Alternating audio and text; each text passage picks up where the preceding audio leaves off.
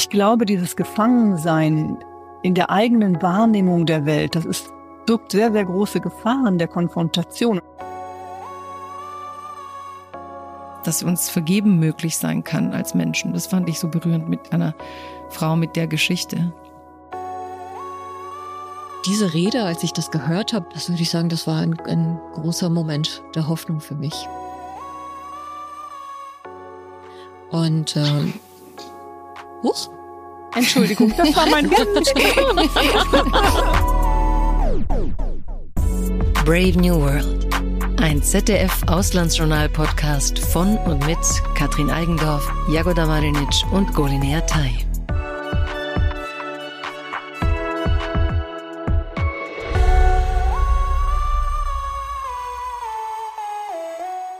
Herzlich willkommen bei Brave New World, ein Podcast darüber, wie wir von der Welt erzählen, wie wir sehen, wie wir reden, wie wir hören und vor allem auch, wie wir bewerten.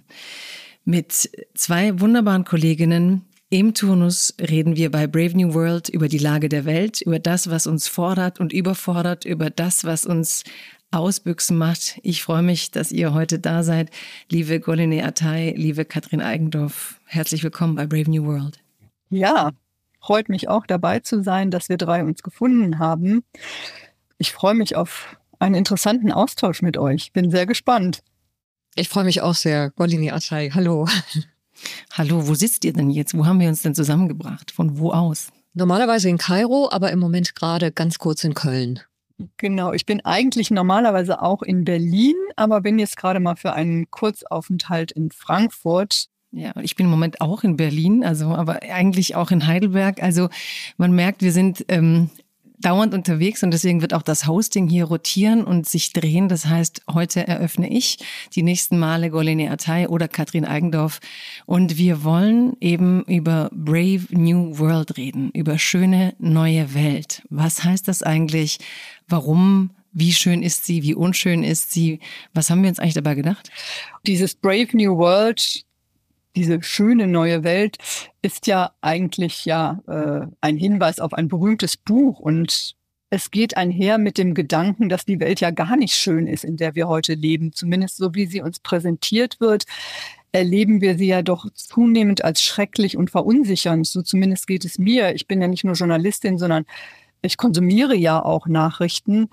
Und man fühlt sich doch zunehmend in dieser Welt verunsichert und verloren. Sie scheint immer mehr dahin zu tendieren, ja, dass autokratische Regime im Aufwind sind, dass wir immer mehr Kriege haben, dass wir vor Probleme gestellt sind, die uns manchmal einfach ja hilflos machen. Und deswegen finde ich passt eigentlich dieser Titel Brave New World ganz gut, was wir eigentlich versuchen, nämlich diese Welt irgendwie zu fassen, mit der wir es zu tun haben. Ja, und wir wollten ja eigentlich gerade nicht hilflos bleiben angesichts der Größe und der Problemgrößen. Golini, was, was, was, was wünschst du dir eigentlich? Was sollen wir hier gemeinsam austüfteln? Ja, es ist tatsächlich ein Gefühl, das uns zusammengebracht hat, nämlich dass alte Gewissheiten in markanter Geschwindigkeit sich auflösen, sich neue globale autokratische Allianzen bilden und wir das dokumentieren und Chronisten sind und gleichzeitig aber eben auch verunsichert sind. Und immer wieder fühlen in unseren Formaten, dass die eigentlich viel zu kurz sind, um diese neue Internationalisierung der Politik und diese Allianzen zu erklären. Was verändert sich da gerade? Ähm, wie verschiebt sich diese ganze globale Tektonik? Wer profitiert davon? Wer ganz und gar nicht? Wer sind die neuen starken Männer? Und wo droht die Demokratie Schaden zu nehmen. Und äh, ich glaube, es gibt einfach so viele offene Fragen, die wir in unseren klassischen Formaten, die vielleicht 20, 30, 40, 50 Jahre alt sind, nicht mehr so richtig erklären können. Und diese Sehnsucht nach Erklärung und nach Tiefe und die Gewissheit, dass es da draußen Menschen gibt, die auch interessiert sind an dieser Tiefe, die hat mich dazu bewogen, auch bei diesem Projekt mitzumachen. Was ich jetzt auch noch mal ganz spannend finde, wir sagen immer, wir wollen eben nicht äh, in die Hoffnungslosigkeit. Wir haben auch ganz viel drüber geredet, äh, Doomscrolling. Jeder kennt das inzwischen. Man wacht auf, ist manche schon im Bett noch, nehmen das Handy zur Hand und dann ne, Daumen hoch und Daumen runter und man sieht, wie die Welt gefühlt jeden Tag aus anderen Gründen untergeht. Man wacht aber auf und sie ist doch noch nicht untergegangen. Also sie ist da, sie überlebt.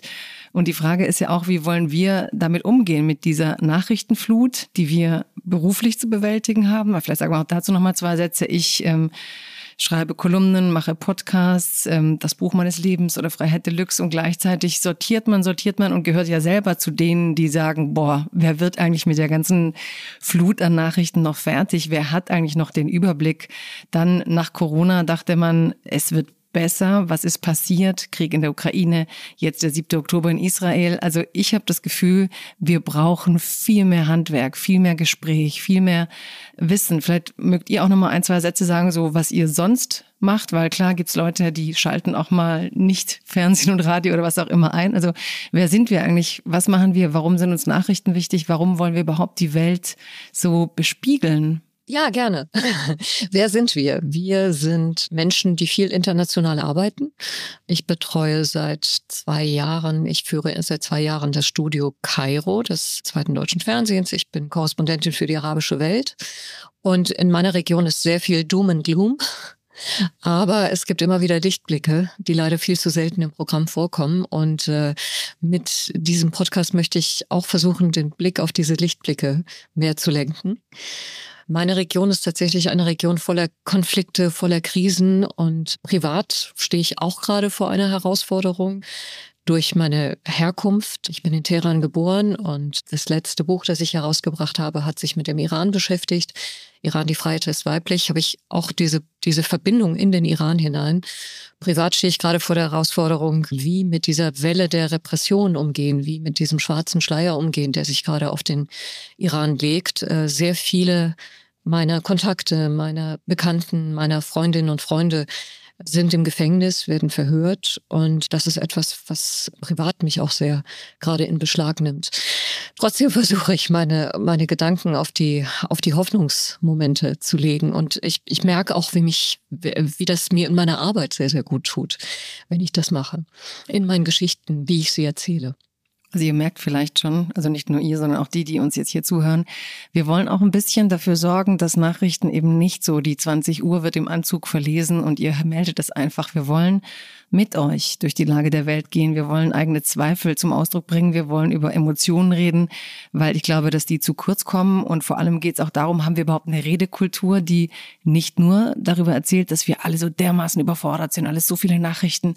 Vielleicht, wenn man ein bisschen anders lernt, sie zu sortieren, ist man auch nicht mehr ganz so überfordert. Und gleichzeitig wollen wir genau diesen Überforderungen auch ein bisschen Raum geben.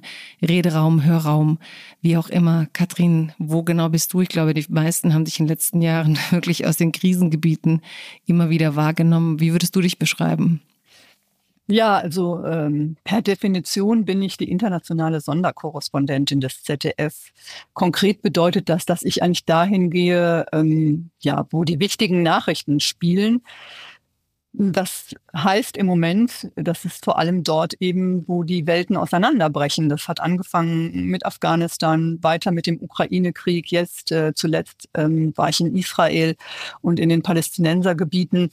Das heißt, das ist ein Job, der ist äh, schon sehr daran gekoppelt, die düsteren Seiten der Welt äh, zu sehen. Und gerade deswegen glaube ich und ist es mir ganz wichtig, ja in Austausch da, darüber zu gehen. Wie können wir die Welt ein bisschen anders sehen und nicht immer nur durch diese dunkle Brille? Und ich bin da ähm, total bei dir, Jagoda. Ich glaube, das ist etwas, was sehr unsere deutsche Kultur prägt. Wir alle sind ja auch viel im Ausland unterwegs und, und, und sehen ja auch andere Formen, äh, wie Menschen miteinander reden. Und ich finde, wir neigen sehr dazu, in unserer Redekultur schwarz zu malen. Und das schlägt sich, glaube ich, auch ein bisschen äh, in unsere Arbeit hinein, auch im Journalismus. Also wir gucken immer sehr erstmal auf das Negative. Dabei gibt es immer auch in Krisen und Kriegen und selbst in den schrecklichsten Situationen auch, auch hoffnungsvolle Momente. Und ohne jetzt das Drama, ähm, sagen wir mal, herabspielen zu wollen, das sich für viele Menschen in der aktuellen Situation ereignet, müssen wir auch das Hoffnungsvolle sehen. Und es ist ja interessant, dass die Menschen, die in solchen Krisen sind und Hoffnung sich bewahren und den positiven Blick, damit ja auch am besten klarkommen. Und deswegen haben wir gedacht, ganz am Anfang wollen wir einsteigen mit einem Moment. Der Podcast wird alle vier Wochen erscheinen und wir werden in diesen vier Wochen einen Moment suchen, der uns Hoffnung gemacht hat. Hoffnung, dass es besser geht, Hoffnung, dass es besser wird. Es gibt nämlich in all dem, was wir in den Nachrichten wahrnehmen, immer wieder diese kleinen Momente, wo man merkt, das Menschliche, das ist da, wir kämpfen für dieses Menschliche und ähm, wir werden dann gemeinsam schauen, welche Momente haben Golene, Katrin und mich berührt und dann kuratieren wir uns einen Moment der Hoffnung, den wir jedes Mal ganz zu Beginn des Podcasts präsentieren. Und für dieses Mal haben wir schon mal damit angefangen, um euch einen zu zeigen. Wir machen da, machen wir es transparent oder machen wir nicht, welche wir eingereicht haben? Nein, wir geben einen, oder? Wir geben einen. Wir geben ein. Also ihr kriegt nur nicht, nicht alles verraten, aber ihr kriegt verraten, dass ähm, wir uns auf einen einigen konnten, auf einen sehr berührenden. Und Katrin ähm, sollte ihn von, von ihm erzählen, denn wir haben uns für Katrins Vorschlag entschieden. Ja, das ist ähm, eine Begegnung aus einer Dokumentation, die ich über die Situation in Israel und den Palästinensergebieten, auch Gazastreifen, äh, nach dem 7. Oktober gemacht habe, darüber, wie das Land sich verändert, wie die Menschen damit umgehen und das war für mich eine der berührendsten Begegnungen mit so vielen Menschen, die ich getroffen habe in diesen Wochen in Israel. Eine 102-jährige äh, Bewohnerin eines israelischen Kibbutz, die 1934 aus Deutschland mit ihren Eltern äh, geflohen ist. Deswegen spricht sie auf Deutsch. Und ich habe sie gefragt, wie sieht sie die Situation? Ähm, wie sieht sie die Zukunft? Ich stelle mir vor, dass die schlimmsten Tage schon vorbei sind und dass in kurzer Zeit wieder Frieden herrschen wird. Wir leiden, aber die Menschen, die feindlich sind, die leiden doch auch. Okay, Katrin ähm, hat, hat diesen Ton ja mitgebracht. Und Golini, warum hat dich dieser Moment der Hoffnung überzeugt? Ah, warum hat er mich berührt? Weil er in einem Augenblick des Angriffs und des, des Krieges und in einem Augenblick, in dem man selbst verletzt worden ist, traumatisiert worden ist, gleichzeitig aber auch auf die andere Seite geblickt hat und das Leid auf der anderen Seite gesehen hat. Und in, in einer Zeit der, wo sich die Fronten so dermaßen verhärtet haben und so dermaßen viel Hass auch ähm, zu hören ist, zu sehen ist, hat mich ähm, ja, dieser Ton in seiner Menschlichkeit berührt. Und ähm, ich, ich wünschte, wir könnten mehr quasi mit der anderen Seite, mit dem Leid auf der anderen Seite umgehen. Ich habe ähm, in den vergangenen Wochen auch immer wieder mit äh, Interviewpartnern gesprochen in der arabischen Welt, Experten, die der westlichen Welt sehr nahe stehen, für westliche Thinktanks arbeiten, sehr oft für westliche Medien geschrieben haben. Und ich habe Stück für Stück immer wieder mitbekommen, wie sehr sie sich innerlich, wie sehr sie sich emotional von der westlichen Welt abgewendet haben, weil sie einfach diesen, diesen Schmerz auf der palästinensischen Seite immer weiter verfolgt haben und uns vorgeworfen haben, dass wir diesen Schmerz immer wieder ausblenden würden, dass wir die Menschlichkeit der Palästinenser immer wieder ausblenden würden. Gleichzeitig habe ich aber auch gemerkt, dass in den ersten Tagen des Angriffs nach dem 7. Oktober der Schmerz, der auf der anderen Seite verursacht wurde, das Leid, dieses, die, diese Grausamkeit, die passiert ist, kaum reflektiert wurde in den arabischen Medien selbst. Ähm, das heißt, das, was man den anderen vorwirft, hat man ja selber auch nicht getan in den ersten Tagen, als dieser Terroranschlag, diese, dieser Terrorangriff wirklich passiert ist. Und die Fähigkeit zu haben, auf, auf das Leid auf beiden Seiten zu, zu schauen, das ist wirklich eine unglaubliche menschliche Errungenschaft. Und das ist das, was uns zusammenbringen kann.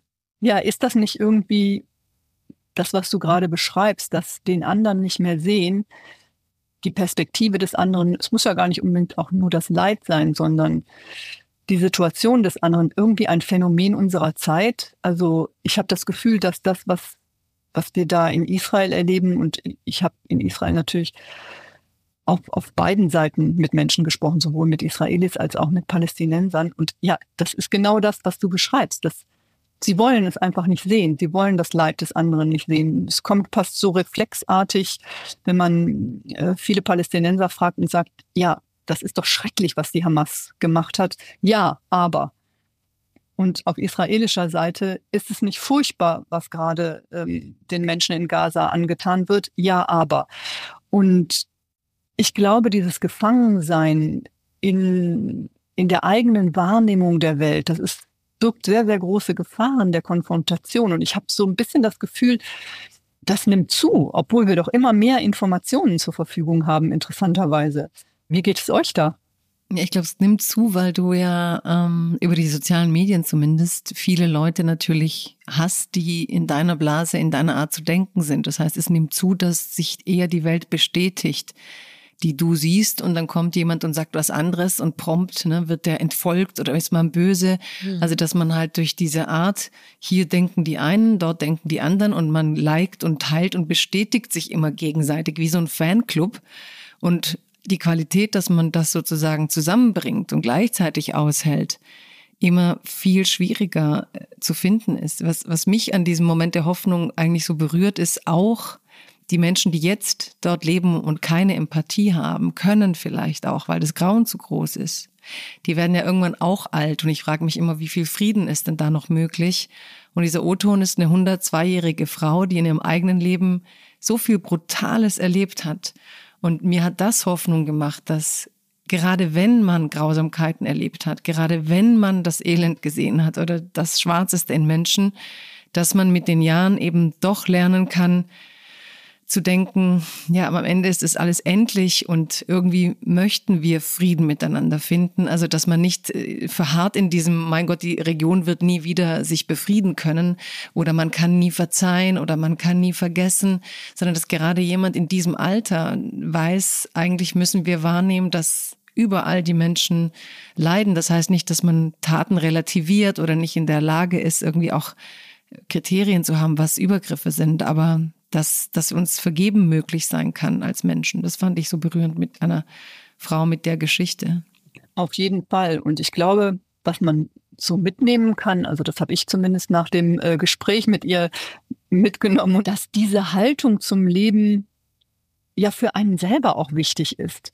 Ich meine, was lässt uns noch als Menschen ja weiterleben, weiter Dinge bauen, ähm, weiter in die Zukunft blicken, wenn wir nur an dem Negativen äh, festhalten. Also wir müssen uns die Hoffnung ja bewahren und das Menschliche, ohne dabei naiv zu sein. Und diese äh, Frau ist bestimmt nicht naiv. Also die hat äh, sehr, sehr viel durchgemacht. Also sie musste 1934 mit ihrer Familie Deutschland verlassen und komplett mit mit ihrer Familie in Palästina bei Null anfangen. Die hat praktisch die gesamte Geschichte von der Gründung bis heute des Staates Israels miterlebt, was ja auch schon eine sehr, sehr turbulente Geschichte ist und zieht trotzdem diesen Rückschluss. Und das ist ja immer wieder so, dass einem in solchen Situationen auch als Reporter in solche Menschen begegnen und das sind so Begegnungen, von denen nimmt, nimmt man dann auch was mit. Also die Leute, die irgendwie ähm, voller schlechter Gefühle sind,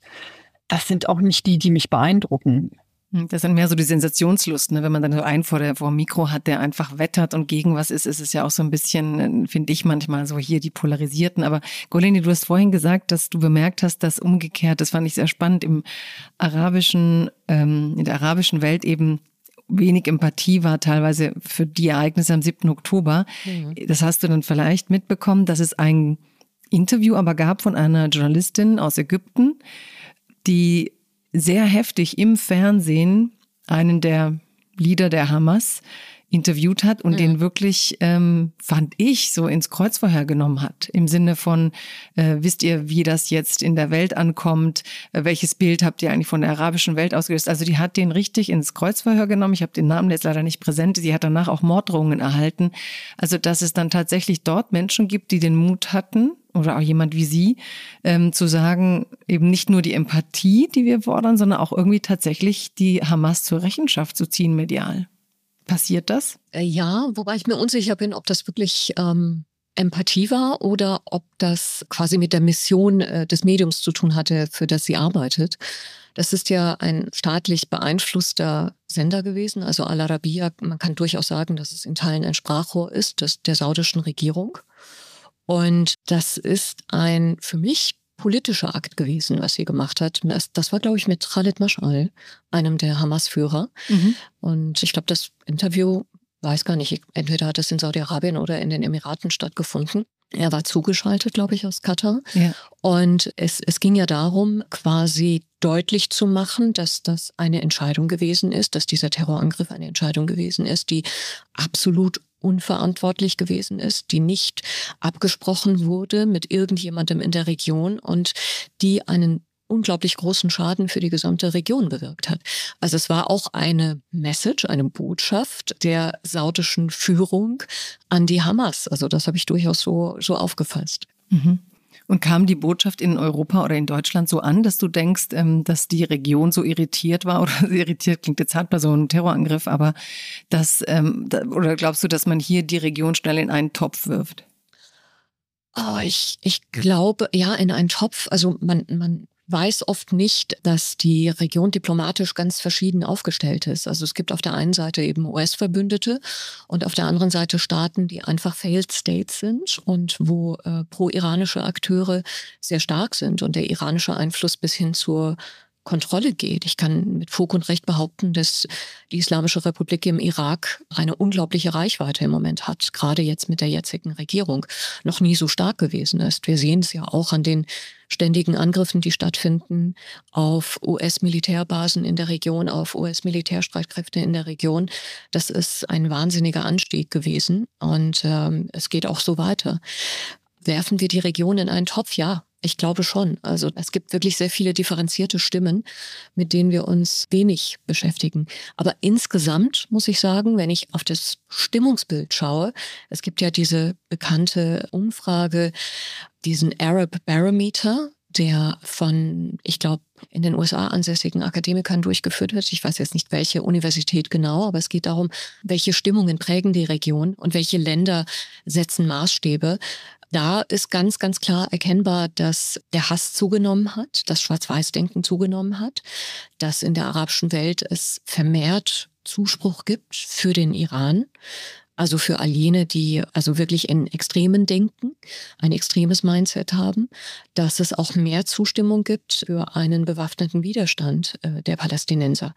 Diese Zustimmungsraten für diese Lösung lagen bei ungefähr sechs Prozent und sind jetzt auf 36, 38 Prozent angestiegen. Also eigentlich eine Radikalisierung der Region im Moment. Ja, das ist genau das, was ich befürchte, was mir uns jetzt die nächsten Monate droht, dass wir immer nur noch, und das, da spielt auch das eine ganz große Rolle, was du auch gesagt hast mit den Medien, mit den sozialen Medien, dass wir nur noch in, in Schwarz-Weiß-Kategorien denken können, nur noch in verhärteten Kategorien, dass wir ähm, durch die Dynamiken und Algorithmen auch nicht mehr zueinander finden können, weil uns einfach die Infrastruktur dieser Medien in eine verhärtete Position treibt. Und das macht mir ganz große Sorge. Das sehe ich nicht nur in meinem Bekanntenkreis seit vielen Jahren, auch in meinem Verwandtenkreis, sondern das sehe ich eben überall, wo ich arbeite. Hm. Genau dafür wollen wir ja auch diese Infrastruktur reden. Und äh, das war jetzt so ein kleiner Einblick. Wenn wir in diesem Podcast über die Welt reden und wir sagen ja Brave New World, wir sind uns bewusst, dass ähm, ja die Welt zunehmend, was Demokratie angeht, ein schwierigerer Ort ist. Und wir wollen das beobachten, so wie Golini gesagt hat, in den nächsten Monaten wird viel passieren. Ja, aber wir wollen hier eine Infrastruktur legen, wo wir genau diese Diskussion wollen, wo wir uns bemühen werden, multiperspektivisch auf Probleme zu gucken. Das heißt nicht, dass wir immer andere Meinungen vertreten, sondern dass wir durchaus wiedergeben, welche Blicke auf die Welt es gibt, wie man auf Konflikte gucken kann, welche Parteien vielleicht in der Medienlandschaft manchmal zu kurz kommen in der deutschen. Und deswegen würden wir heute gern noch mal so ein bisschen in unsere Werkzeugkiste Podcast gucken, wenn man das so sagen kann, nämlich in welchen Zeiten produzieren wir diesen Podcast? Warum nennen wir die Zeit Brave New World im Sinne von die Zeit der autoritären Herrscher, die Zeit der Big Man, die Zeit derer, die ähm, Bürgerrechte vielleicht eher zurückrollen wollen, als Zivilgesellschaft zu stärken. Katrin, du hast immer wieder auch darüber nachgedacht, wie Medien und Demokratie zusammenspielen. Also wo siehst du im Moment eigentlich, ähm, ja, wenn man Demokratieindexe nimmt, wenn man sich fragt, was, was leisten eigentlich unsere Nachrichten, hast du den Eindruck, das ist derzeit so, dass da das Vertrauen gestärkt wird, dass Medien ihre Funktion erfüllen. Wenn Demokratien zu bröckeln scheinen, trifft das eigentlich vielleicht auch auf Medien zu? Also das geben die Zahlen ähm, schon her, wenn man sich das anguckt. Also auf der einen Seite ähm, die Untersuchungen darüber, welche Staaten sind eigentlich wirklich noch Demokratien. Also immer weniger. Also auch die Vereinigten Staaten von Amerika ist eigentlich die Vorzeigedemokratie der westlichen Welt. Da kann man nicht mehr davon sprechen, dass es eine lupenreine Demokratie ist. Also es bewegen sich immer mehr Staaten dahin, dass man sagen kann, ähm, sie verlieren äh, demokratische äh, Charakteristika. Also was zum Beispiel Meinungsfreiheit angeht. Selbst mitten in Europa haben wir das, das Phänomen, dass Meinungsfreiheit, Pressefreiheit nicht überall geschützt ist. Ja, Minderheitenrechte, Menschenrechte. Da kann man ganz viele äh, Kriterien anlegen, die wirklich idealen Demokratien. Diese Welt schrumpft ganz deutlich und deswegen müssen wir uns mit dieser schönen neuen Welt äh, sicherlich auch als Journalisten auseinandersetzen. Und ich glaube, der Vertrauensverlust, den die Medien erleben, geht natürlich mit dem einher. Also es ist natürlich auf der einen Seite der Verdruss, das, was man sieht an Untersuchungen, immer mehr Menschen gar nicht mehr, sagen wir mal, diese Nachrichten, so wie wir sie äh, präsentieren, konsumieren mögen. Und ehrlich gesagt, mir geht's selber so. Also wenn ich manchmal äh, morgens aufwache und ich nehme mein Handy und ich scrolle dann bei irgendeinem Online-Medium äh, mal durch, was sind so die Nachrichten. Oh, da mag ich schon gar nicht mehr aufstehen. Das macht ja ungeheuer traurig. Das ist ja nur von einem Negativen ins nächste. Das kann doch nicht wirklich alleine die Realität sein. Und ich glaube, ein zweiter wichtiger Aspekt ist, wo wir jetzt als Demokratie, und ich gucke jetzt mal nur ganz bewusst äh, nach Deutschland, ein Problem haben, ist, dass wir nicht mehr auf der gleichen Faktenbasis äh, debattieren. Also es, man kann ja eine, eine kontroverse Debatte führen, welche Lösungen man aus welchen Problemen zieht. Aber wenn die Probleme, wenn man nicht einmal darüber eins ist, dass die Probleme existieren, ich nehme hier mal das Beispiel der Klimawandel. Ja, es gibt ja immer noch Leute, die entgegen allen wissenschaftlichen Erkenntnissen sagen, es gibt keinen menschengemachten Klimawandel. Wo soll dann eine Demokratie hingehen? Denn letztendlich ist ja das die große Kraft, die eine Demokratie hat, dass man verschiedene Perspektiven zusammenbringt und ähm, daraus das Beste zieht. Aber wenn die Perspektiven gar nicht mehr möglich sind, wie wollen wir das dann noch tun? Ja, du hast dazu ja auch einen spannenden Artikel reingebracht, ähm, den du uns im Vorfeld gegeben hast, nämlich vom Economist. Ähm, Can you have a healthy democracy without a common set of facts? So heißt der Artikel, den werden wir euch auch bei den Infos zum Podcast mit einfügen, damit ihr, wenn ihr Lust habt, euch weiter informieren könnt, weiterlesen könnt. Ich bin da jetzt mal auch so Devil's Advocate und sage, ich finde das richtig, aber das ist doch schon Teil von Doomsday, oder nicht? Also zu sagen, wir haben keinen Common Sense of Fact, das ist doch auch was, klar gibt's Klimawandelleugner, aber ich würde doch sagen, dass wir uns jetzt gerade nach der COP auf einem insgesamt großen Konsens bewegen, dass man was machen muss. Das ist zu langsam, es ist nicht gut genug, aber ist nicht genau diese Art sozusagen uns selber Panik zu machen, etwas, warum die Leute irgendwann abschalten und sagen, das glaube ich nicht mehr. Beispiel, Greta Thunberg hat, glaube ich, vor genau fünf Jahren einen Tweet abgesondert, dass es in fünf Jahren die Erde wird nicht mehr bewohnbar sein. Und dann hat sie diesen Tweet, als der fünf Jahre vorbei waren, anscheinend gelöscht. Und auch das wurde in sozialen Medien diskutiert. Also, dass man eigentlich mit dieser permanenten, ich sag mal so, die, die Negativ-Cassandra, Cassandra, die Schwarzmalen macht ohne Ende. Man sieht das ja auch bei den USA. Ich meine, bevor Joe Biden gewählt wurde, war, hat man Amerika eigentlich schon fast äh, zum faschistischen Staat erklärt und dass man irgendwann so viel Alarm geschlagen hat, dass die Leute nicht mehr können und nicht mehr wollen.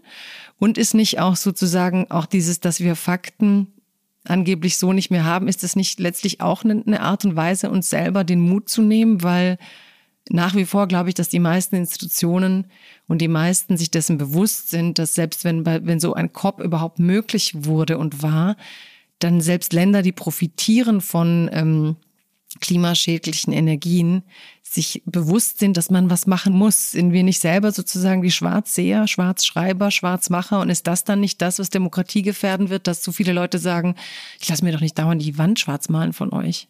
Und wenn ich, wenn ich die nicht gucke, habe ich einen hellen Tag, sehe ich einen blauen Himmel. Forget it.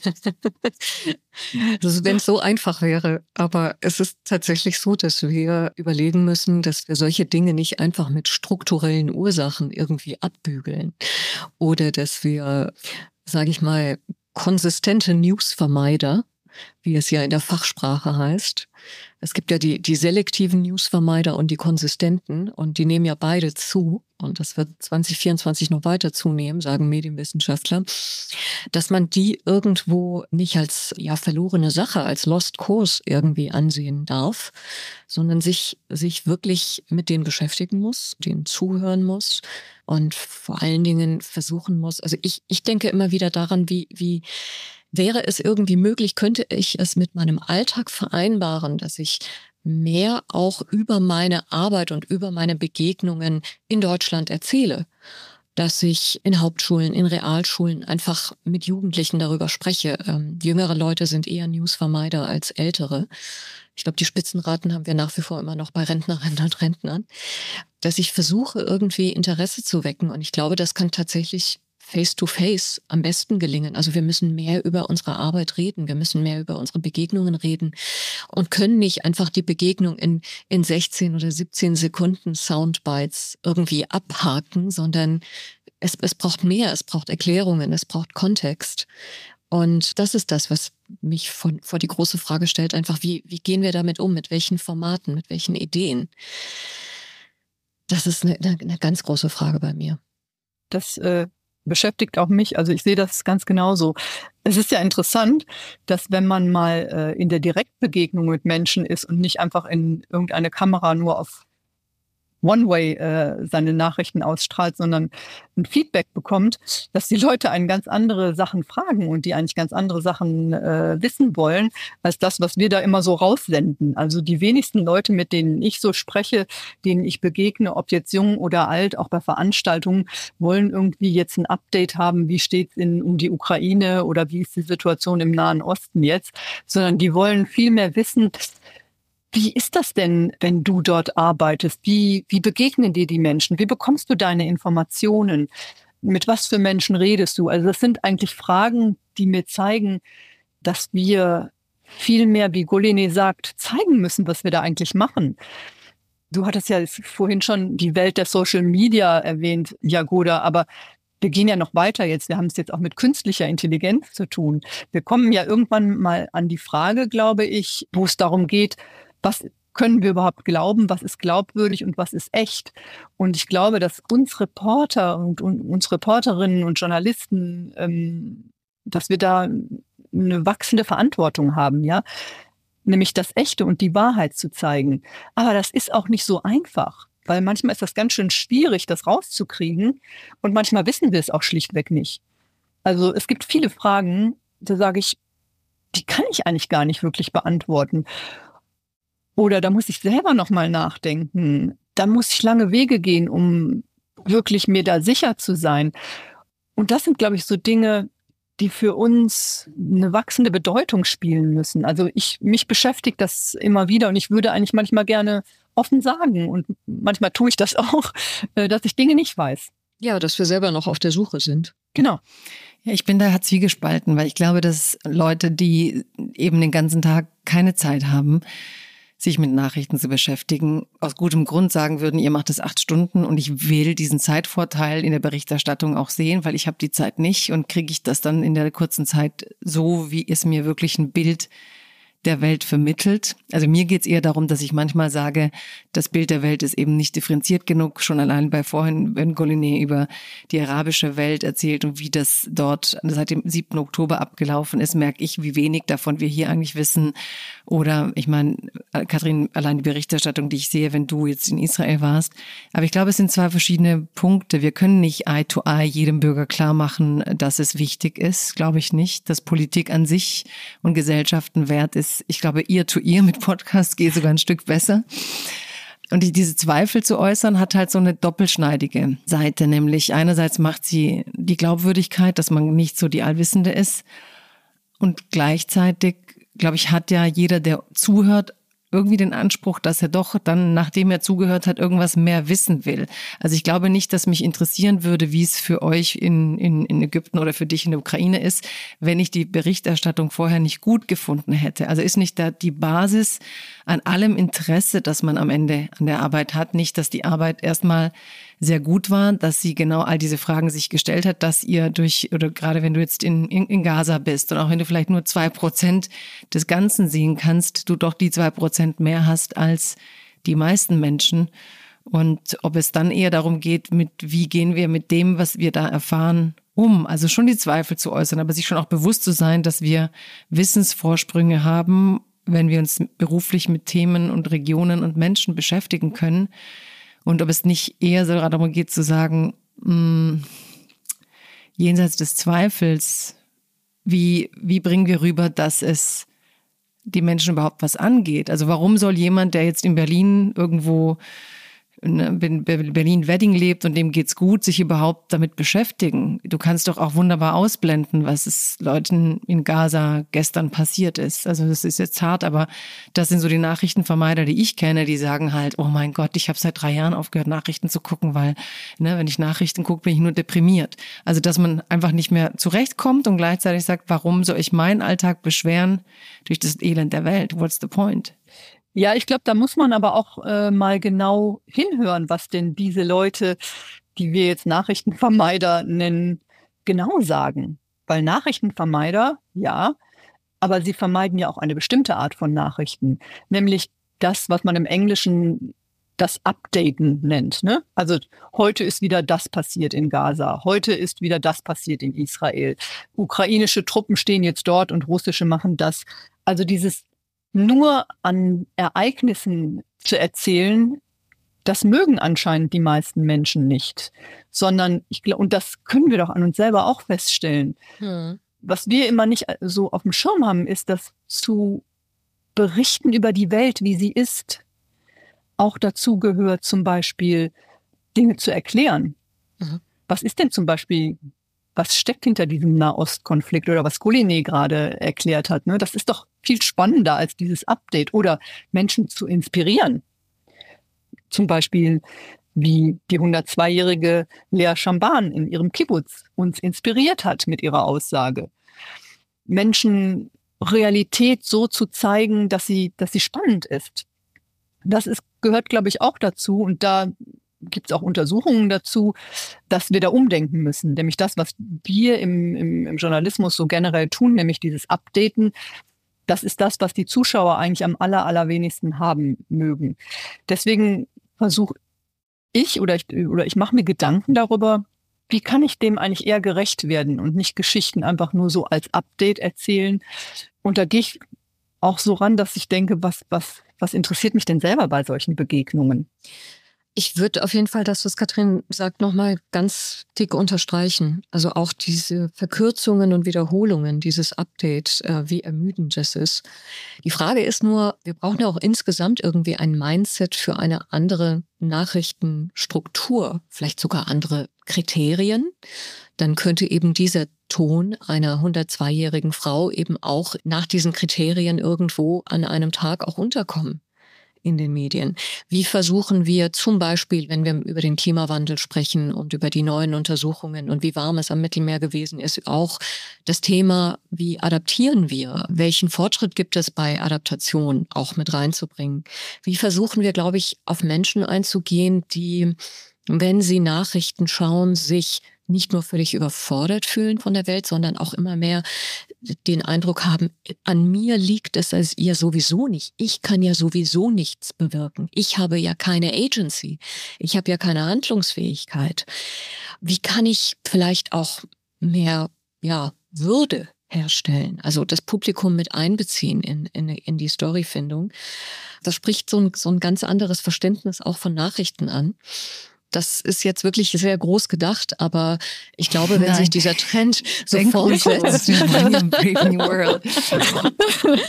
aber wenn der Trend sich so fortsetzt und es ist, es wird ja so sein, dass also im nächsten Jahr wir wahrscheinlich eine endlose US-Wahlberichterstattung haben werden und Und dann noch zwei Kriege obendrauf. Und da sagen viele, oh, das wird wirklich eine Herausforderung werden, sogar für Menschen, die die Nachrichten lieben. Wie können wir diesen Trend stoppen? Es hat auch sehr viel mit dem Sinn für das eigene Gemeinwohl zu tun. Denn ganz oft, äh, ich spreche jetzt nicht von den selektiven Vermeidern, die emotional auch damit überfordert sind, sondern gerade auch die, die seit Jahren nicht mehr dabei sind. Ähm, wie kann ich die wieder in die Demokratie zurückholen oder das Interesse für demokratische Agency wieder wecken? Wie kann ich mit dieser Politikverdrossenheit, Demokratieverdrossenheit oder der Abkehr einfach davon umgehen?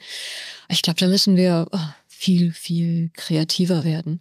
Ja, interessant finde ich aber immer, wenn du sagst Publikum einbeziehen, dann denke ich so an meine Zeit, äh, als ich früher Viva geguckt habe und man wusste Viva interaktiv. Also ich weiß, es hat sowas bewegt, aber mich nervt das auch immer, dass man am Ende denkt, sollen doch die Konsumenten es irgendwie selber richten, weil ich denke dann auch immer so, Mensch, ihr macht doch vom Beruf, äh, macht doch was, was mich neugierig macht. Also ich habe immer so umgekehrt mit diesem, ne, alle einbeziehen, weil woher sollen denn Leute, die sich ein bisschen mit, mit Schülern zu sagen, sagt uns doch, was ihr lernen wollt, wo ich sage, woher sollen die denn alles wissen, was sie nicht wissen, ja? Dass man schon auch ein bisschen den Auftrag hat, äh, was wählt man aus? Worüber redet man? Und gerade wenn du jetzt sagst USA, ich erinnere mich, ich war selber in USA, als ähm, Hillary Clinton und Barack Obama in den Vorwahlkämpfen waren damals. Und da hieß es, wovor haben die Amerikaner mehr Angst vor einer Frau oder vor einem Schwarzen an der Macht? Und das war in Deutschland eigentlich, da durfte ich ein paar Berichte reinreichen. Da hieß es immer, ja, das ist so der amerikanische Vorentscheidungskampf, das interessiert hier niemanden. Inzwischen interessiert das wochenlang jeden. Man guckt sich sogar die Debates an. Also was bekommt wie welchen Raum oder jetzt unsere Haushaltsdebatten, wo man denkt, äh, wuh, wochenlang irgendwie so ein kleines Thema. Ich glaube, dass man auch irgendwie so ein bisschen eine Situation kreiert hat, wo man ein Buffet hat und die Leute kommen immer hin und da ist immer das Gleiche, wochenlang. Ne? Und irgendwann möchte ich halt nicht mehr nur Brezeln oder, oder nur irgendwas, ne? Immer das Gleiche essen. Also wie viel Vielfalt bietet eigentlich die Nachrichtenwelt? Wie viele Blicke kriege ich da eigentlich? Das, das, das finde ich so interessant.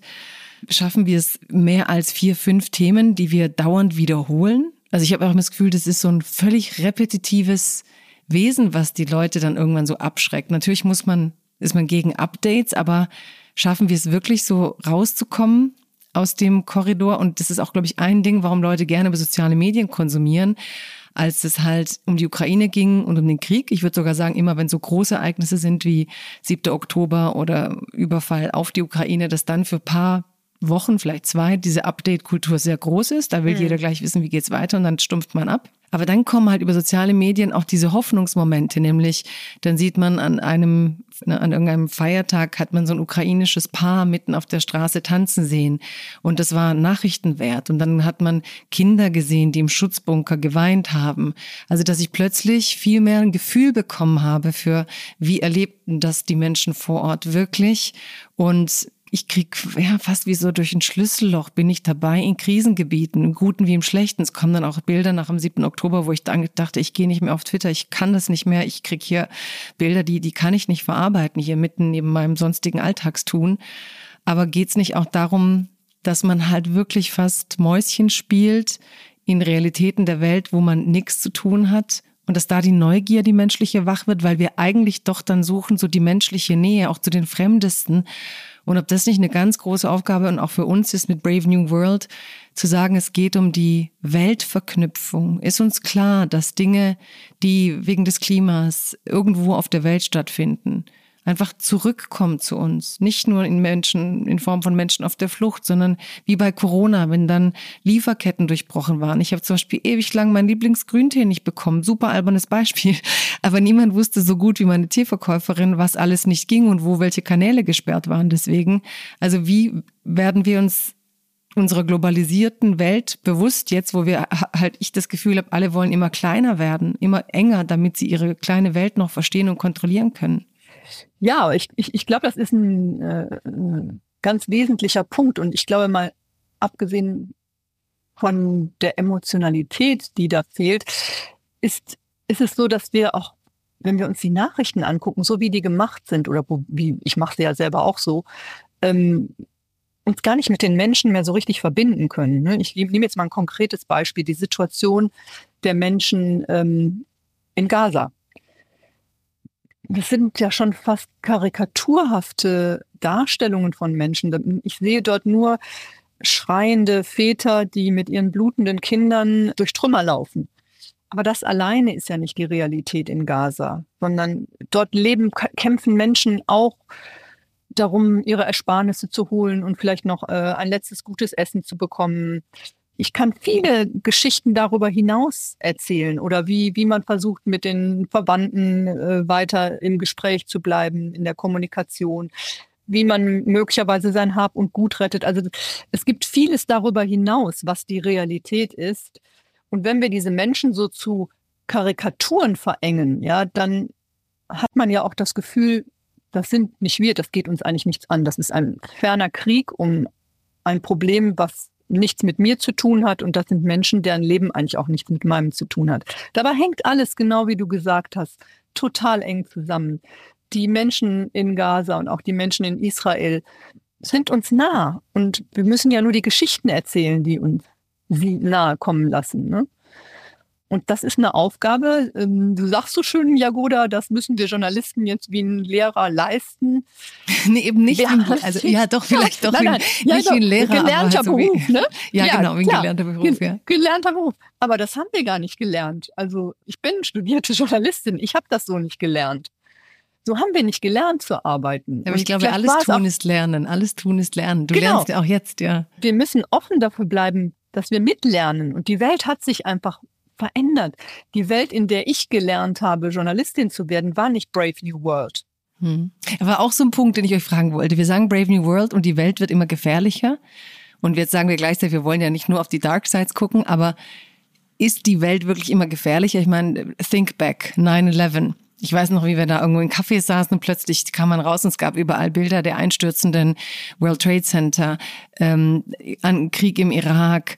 Also wir kamen damals ja wenig vorher aus dem Kalten Krieg raus. Also ist nicht allein diese Szenerie, dass wir immer sagen, die jetzige Zeit ist die schlimmste, die multikrisenhafteste, ist die nicht letztlich, sind wir da nicht irgendwie so ein bisschen unbescheiden und wollen so besonders sein? Also, also ist es nicht letztlich doch so, dass wir so krisenhaft sind wie alle Zeiten dieses menschlichen Daseins, nur dass einem die eigene immer so überfordernd vorkommt? Ist es wirklich so anders? Was hat sich so verändert?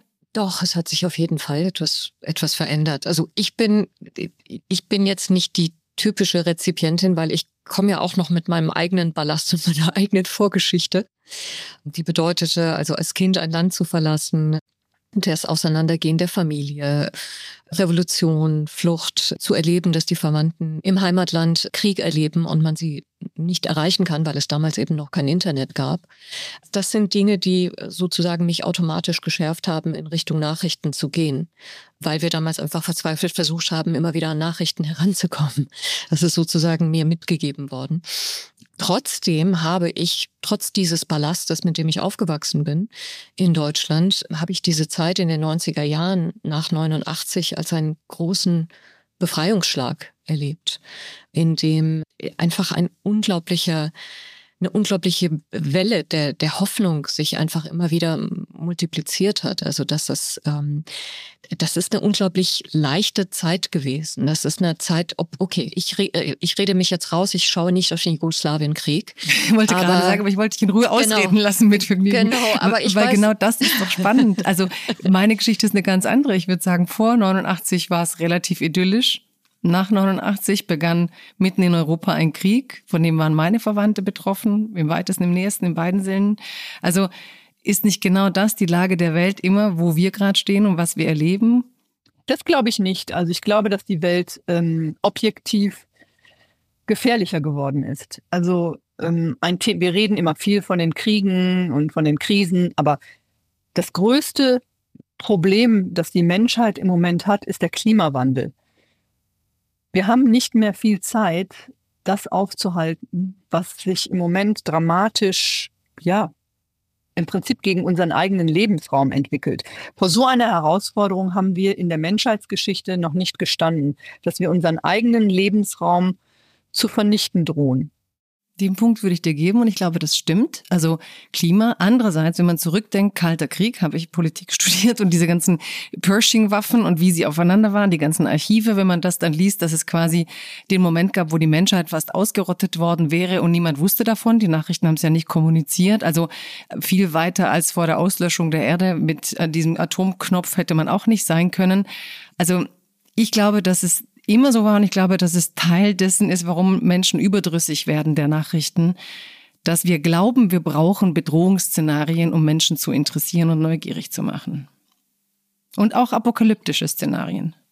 Sowohl die Klimakämpfer als auch viele in den Medien, dass man denkt, dass es diese Überhöhung den Wert schafft, während der Erfolg der sozialen Medien teilweise, glaube ich, ist, dass viele so leicht daherkommen und dann kriegt man doch viel Content geliefert. Dass da so ein Fight im Moment ist um Aufmerksamkeit. Wer erzählt die Dinge auf welche Weise und dass diese großen Gesten den Leuten, vielleicht weil die Krisen so groß sind, aber auch zu viel sein könnten. Äh, würde ich widersprechen. Ich glaube, das eine schließt das andere nicht aus. Die Tatsache, dass wir uns an einem diesem Punkt der Menschheitsgeschichte befinden, muss ja nicht heißen, dass wir alles negativ sehen, sondern ist eine Frage des Umgangs damit. Also wir können jetzt, wir haben zum Beispiel auch, da bin ich wieder bei Deutschland sehr stark, äh, aber ist vielleicht auch äh, darüber hinausgehendes Phänomen zu sagen, oh, ja, wir müssen jetzt äh, Buße tun, wir müssen uns jetzt bestrafen, indem wir jetzt kein Fleisch mehr essen, nicht mehr fliegen, nicht mehr dies, nicht mehr das tun. Warum sehen wir es nicht mal einfach positiv? Wir haben nie in der Menschheitsgeschichte so viele Möglichkeiten und Werkzeuge gehabt, dem entgegenzusteuern. Ich kann heute als Mensch in der westlichen Welt in Deutschland entscheiden, was auf meinen Teller kommt. Und ich muss nicht verhungern, wenn da kein Schweinesteak drauf ist. Ich habe die Möglichkeit, einen schönen Urlaub auch zu verbringen, ohne in einen Flieger zu steigen. Und ähm, das ist nur die deutsche Perspektive, ist natürlich sehr klein-klein jetzt. Aber was ich sagen möchte, ist, es ist immer eine Frage des Blickes auf die Lösungsansätze, auf das, was mache ich draus, das den Unterschied macht. Ja, ich würde auch widersprechen, Jagoda, weil ähm, Okay, ich habe jetzt gerade von der großen Fortschrittserzählung 1989 gesprochen. Die gab es auch. Und gleich wieder den Einwand geliefert.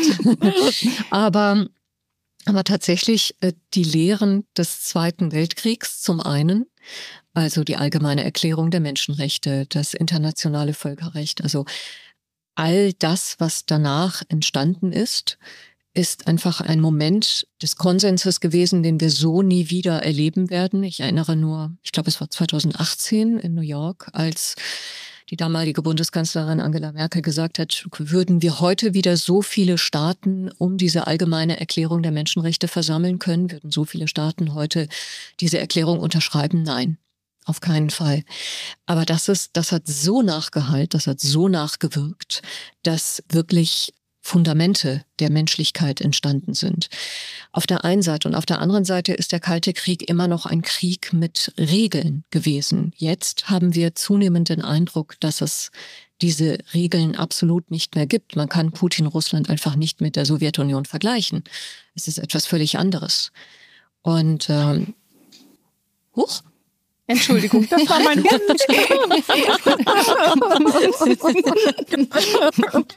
Jetzt habe ich mich erschrocken. Er will das so nicht, er will das so nicht. Das war sein Protest, entschuldige. Diesen klugen Gedanken.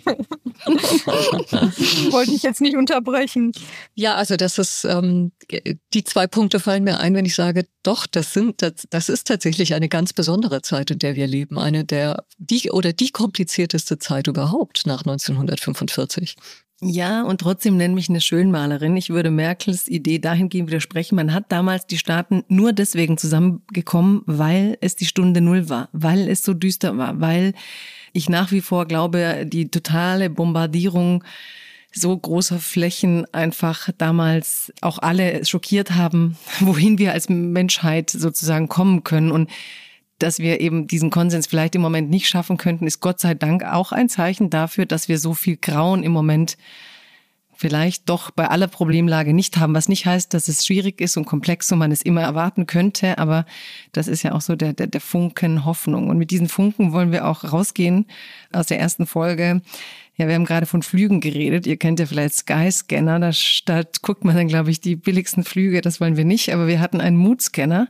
Nämlich, was haben wir gefunden, was uns Mut macht? Also Momente, wo wir Persönlichkeiten gehört haben, Nachrichten oder vielleicht auch persönliche Begegnungen hatten, wo wir dachten, boah, doch, so schlecht wird das alles gar nicht. Und es gibt auch viel zu viele gute Menschen, die an einem besseren Morgen arbeiten. Was war da so euer Moment, den ihr gefunden habt, der euch Mut gemacht hat, dass es nicht nur die Zerstörungs- und Problemerzählungen gibt? Also für mich war das die Rede von äh, Donald Tusk im, im polnischen Parlament. Protestuję przeciwko marginalizowaniu roli Polski na arenie międzynarodowej i ośmieszaniu naszego kraju.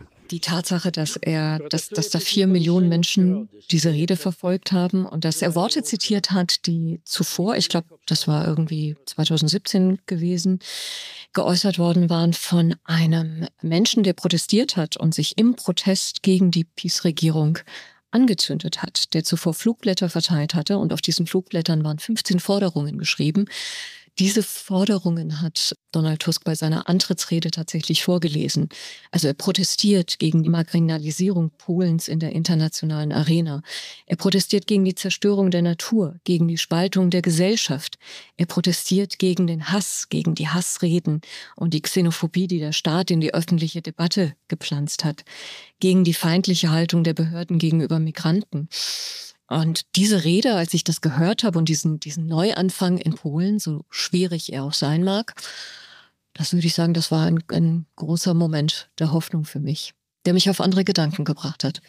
Ja, für mich persönlich war eine Situation der Hoffnung eigentlich die COP 28 in Dubai.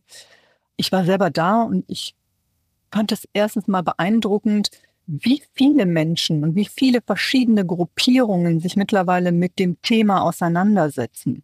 Also da waren ja nicht nur die üblichen Umweltaktivisten, sondern da waren internationale Firmen, da waren Banken, da waren Umweltorganisationen, die da miteinander debattiert haben, Regierungsvertreter.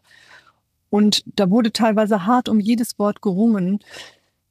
Das, was bei herausgekommen ist, ist nicht der große Wurf, der vielleicht nötig wäre, aber es ist, finde ich, ein entscheidender Schritt, den die Menschheit gemacht hat, klar zu machen oder sich darauf zu verständigen, dass wir aus den fossilen Energien aussteigen müssen.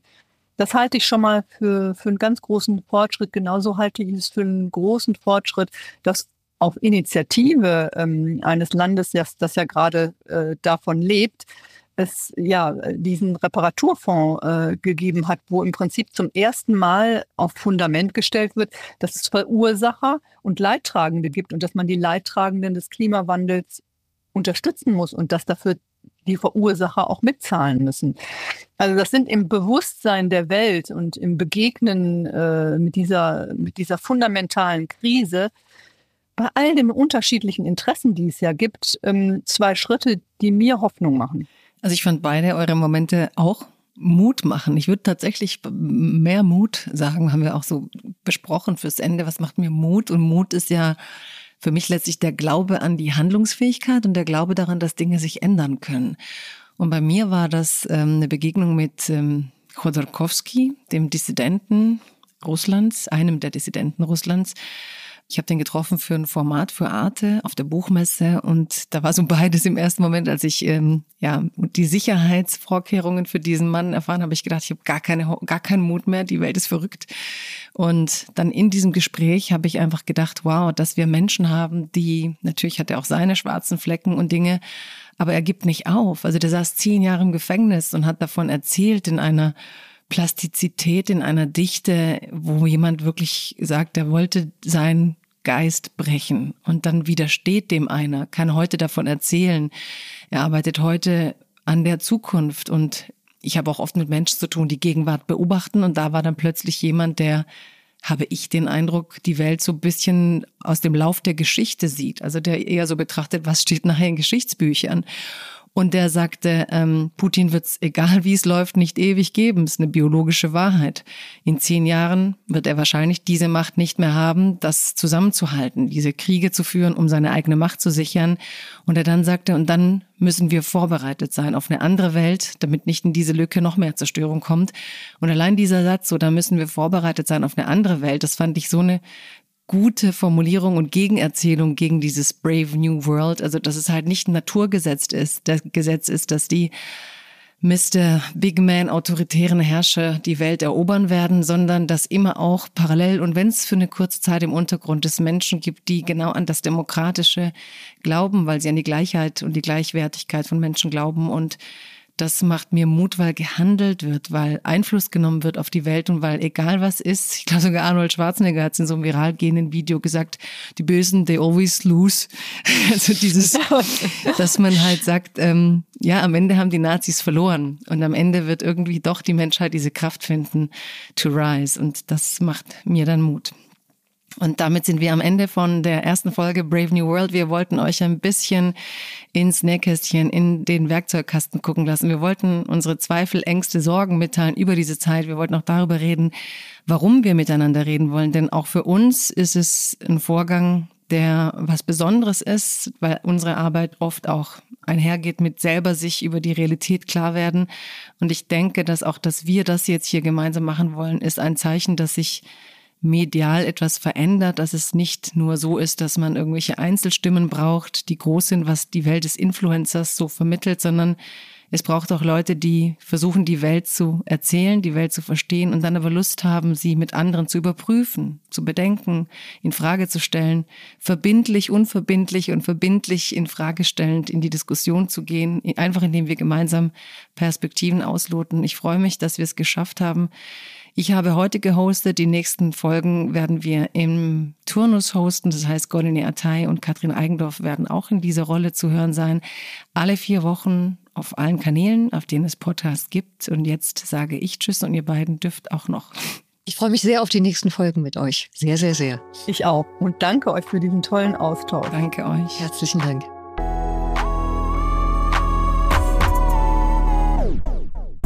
Brave New World ist eine Produktion von Bose Park Productions im Auftrag des ZDF Auslandsjournal. Gehostet wird dieser Podcast von Katrin Eigendorf, Goline Atay und mir, Jagoda Marinic.